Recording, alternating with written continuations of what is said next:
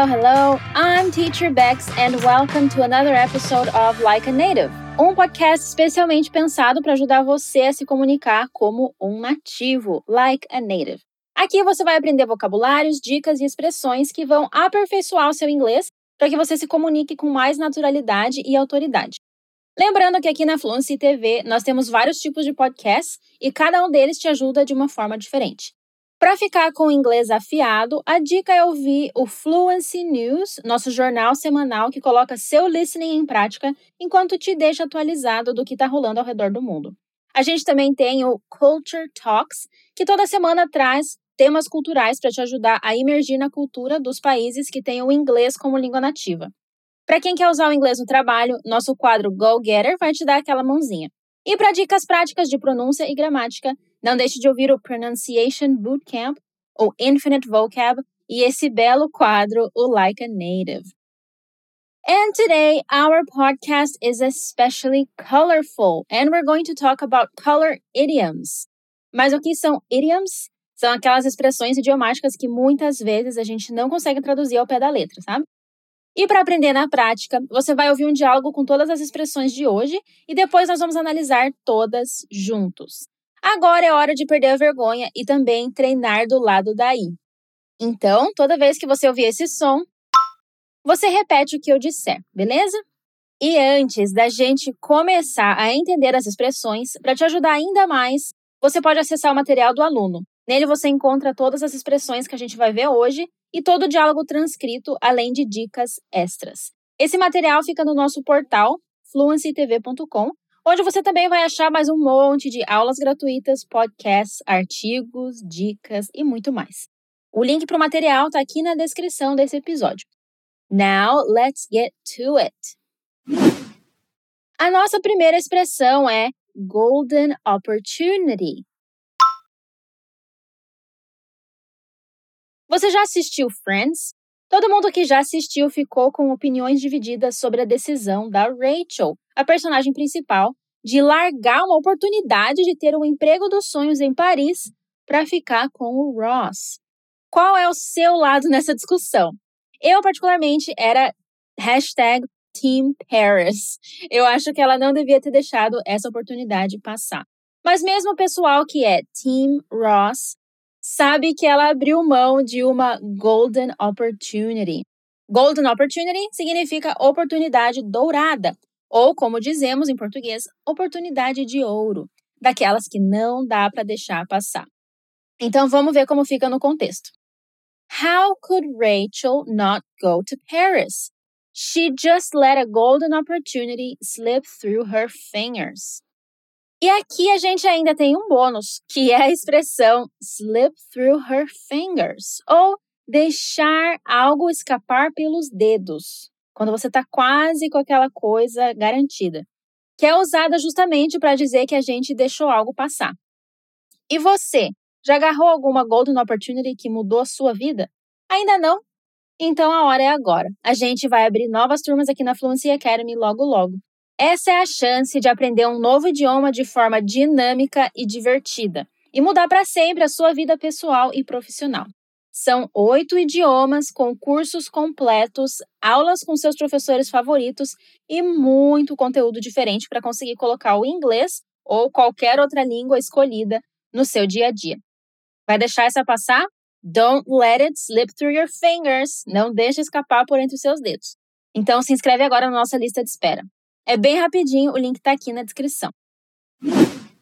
Once in a blue moon. E vamos para nossa segunda expressão. Repete comigo. Once in a blue moon. E, né, falando em perder oportunidade de ouro, isso me lembra 2014, quando o One Direction veio para o Brasil e eu disse a mim mesma que nesse eu não ia, mas iria no próximo show. Coitada. Tem coisa que quase nunca acontece e quando acontece não dá para deixar passar. E como dizer em inglês esse quase nunca? Tem uma expressão muito boa que é once in a blue moon. Literalmente, essa expressão quer dizer uma vez a cada lua azul. Você sabe o que é uma lua azul? Lembra dos Smurfs? da lua azul gigantesca que, quando acontecia, abria o portal do mundo dos Smurfs para o mundo dos humanos? Então, é ela mesma. Mas na vida real, ela não é azul cintilante igual no filme, infelizmente. Seria lindo poder ver uma lua daquelas. Ou até receber uns Smurfs em casa, né? Mas na real, a lua azul é a segunda lua cheia que aparece no mesmo mês. E isso só acontece mais ou menos uma vez a cada dois anos e pouco. Porque o ciclo da lua dura aproximadamente 29 dias, que já é o tempo de um mês. Ou seja, essa expressão é usada para falar de situações que muito raramente acontecem ou vão acontecer. Tipo um show da Adele no Brasil, que apesar de muito prometido, nunca aconteceu. Mas eu garanto que se acontecer, vocês vão me ver lá. Ou uma nova temporada de Stranger Things que às vezes demora até mais do que a Blue Moon para acontecer. E bora para a próxima. Repete comigo. Red flag. Imagina, você marca um primeiro encontro com alguém e a pessoa não aparece. Tudo bem, depois ela te liga, pede desculpa, diz que acabou dormindo, perdeu o horário e não conseguiu te avisar. Ainda que você acredite nisso, esse é o tipo de situação que serve de sinal para ficar alerta quanto aos reais interesses dessa pessoa. No inglês, tem uma expressão especialmente para isso: red flag. Ao pé da letra, red flag significa bandeira vermelha. Mas, se fôssemos adaptar para o português, poderia ser algo como alerta vermelho, um motivo para a gente abrir o olho com alguém ou algo. For example, how could Anna from Frozen not realize that Hans was scheming? Proposing on a first date is such a red flag.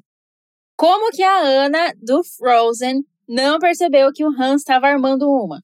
Pedir alguém em casamento no primeiro encontro é um baita alerta vermelho. Bora para a expressão seguinte. Repeat. Black tie event. Depois de crescer assistindo comédias românticas e filmes do Disney Channel, quem nunca sonhou em participar de um baile? Eu, particularmente, sempre quis tomar um ponche e dançar com um dente com os amigos ao som de Can I Have This Dance? E talvez a parte mais legal desses eventos seja justamente a preparação. Escolher um vestido, usar um terno, levar flores, coisas que fogem da rotina. Afinal, enquanto a gente não mora no Upper East Side, como as meninas de Gossip Girl, eventos de gala não são coisas que acontecem todo dia. E em inglês, para dizer que a festa é de gala, nós dizemos que é um black tie event. Black tie significa gravata preta, que geralmente está presente lá no look, né? Então é uma coisa chiquérrima. Let's check out some examples. Where does Blair find so many dresses? It seems like she goes to a black tie event every week. Or, the Met Gala is the most famous black tie event ever. Agora, chegando na metade do nosso episódio, temos mais uma expressão que eu preciso que você repita comigo. Vamos lá. Red tape. Então, né, falando em Met Gala, esse mega evento, além de ser super exigente em questão de roupas, também é bem rígido quanto às regras. Muitas foram criadas pela própria Anna Wintour, a dona do evento, mas sabia que os convidados são proibidos de levarem celulares e fazer qualquer tipo de selfie? Além disso, ninguém pode saber como é lá dentro e o que acontece no evento. Então, eles também são proibidos de falar sobre isso. Além disso, os lugares onde cada um vai sentar já são pré-definidos e muita gente diz que eles são super rígidos em garantir que os convidados sigam esse planejamento. E tem mais.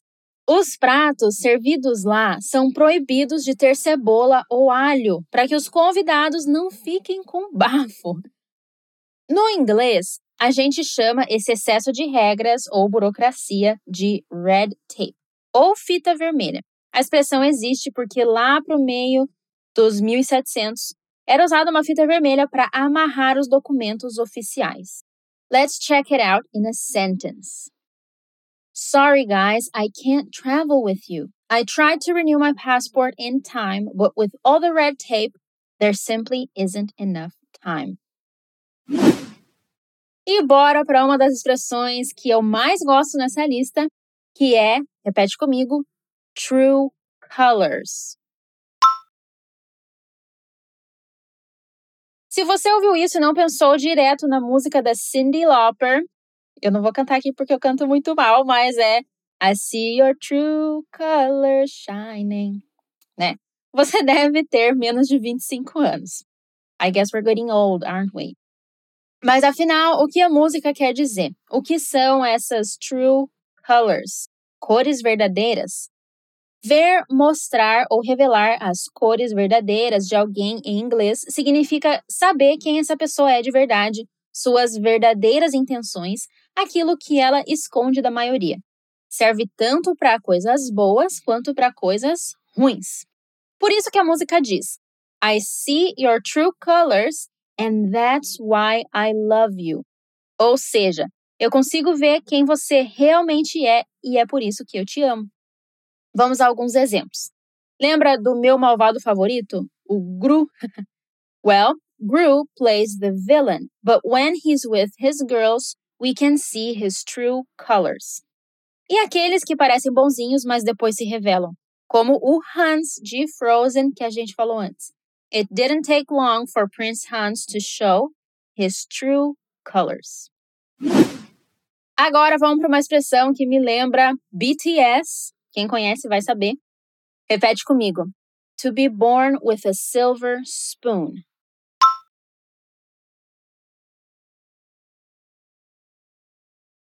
Existe gente que enriquece trabalhando muito, tem gente que já nasce em berço de ouro e tem o filho da Rihanna, que deve tomar banho na piscina do tio Patinhas.